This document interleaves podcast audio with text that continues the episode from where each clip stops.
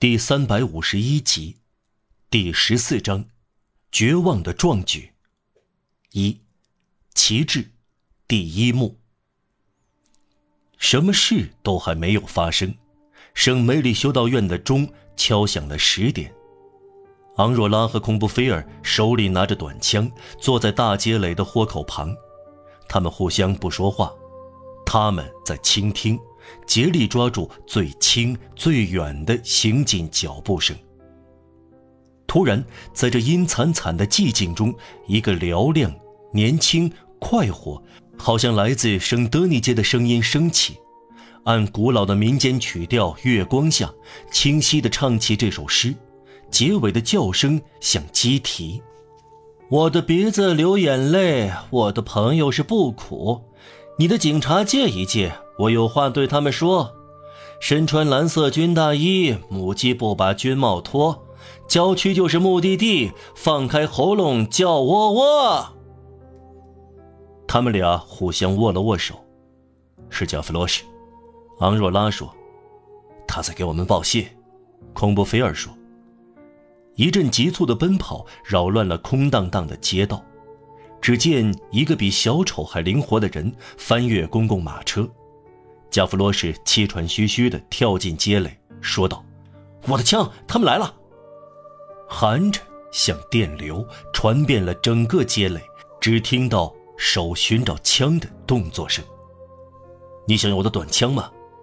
昂若拉问流浪儿。“我要那杆大枪。”加弗罗什回答。他抓住沙威的枪。两个岗哨撤回来了，几乎与加弗罗什同时回到街垒。这是街道尽头和小丐帮街的两个岗哨，布道师小巷的岗哨留在原地，这表明桥和菜市场那边没有动静。从投射到旗帜上的反光中，马场街隐约可见几块铺路石，好像给起义者呈现出一道黑洞洞的大门廊，扮演在烟雾中。人人回到自己的战斗岗位上。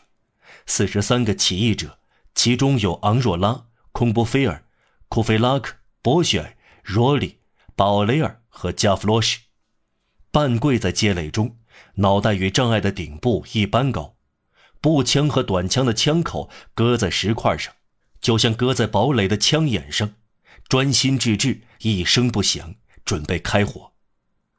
由佛伊指挥的六个人。安置在柯林斯酒店上面两层楼的窗口旁，举枪瞄准。过了一会儿，一阵有节奏的、沉重的、人数众多的脚步声从圣乐方向清晰地传来。声音先是微弱，继而明朗了，接着沉重而响亮，慢慢接近，毫不停顿和中断，沉稳而可怕的持续不断。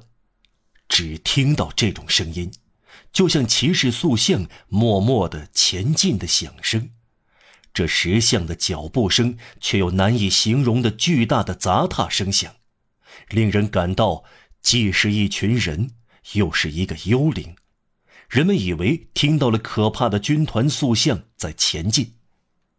这脚步声接近了，进一步接近了，终于停止。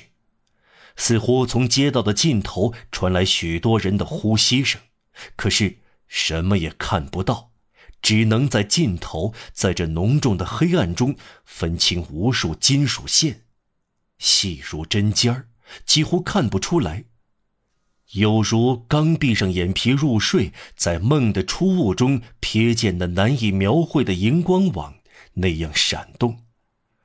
这是刺刀和枪口被火把在远处的反光朦胧的照亮了。又停歇了一会儿，仿佛双方都在等待。突然，黑暗中响起了一个声音，由于看不到人，就更显阴森森，仿佛这是黑暗本身在说话。声音喊道：“口令。”与此同时，传来枪支的碰撞声。昂若拉用高傲的颤声回答：“法国革命，开火！”那个声音说：“一道闪光染红了街道所有的楼房正面，仿佛一座炉子的炉门打开了，又突然关上。一阵可怕的爆炸声落在街垒上，红旗倒下了，射击非常猛烈和密集，把旗杆打断了。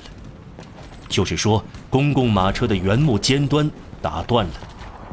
子弹在房屋的挑檐上削过去，崩进街垒，打伤了好几个人。第一阵射击令人胆寒，攻击来势汹汹，能使最大胆的人也三思而行。显然，至少接触的是一整团人。朋友们，库菲拉克喊道：“不要浪费弹药，等他们冲进街道才还击。”首先，昂若拉说。把旗帜扶起来。他捡起正好掉在他脚上的红旗，外面传来了上弹药的声音，军队在上子弹。昂若拉又说：“这儿谁有胆量，谁把旗帜重新插在街垒上。”没有人回答。街垒无疑是重新瞄准的目标，这时候爬上去干脆是送死。最勇敢的人也要犹豫去献身。连昂若拉也颤抖了一下，他再说一遍：“没人自告奋勇。”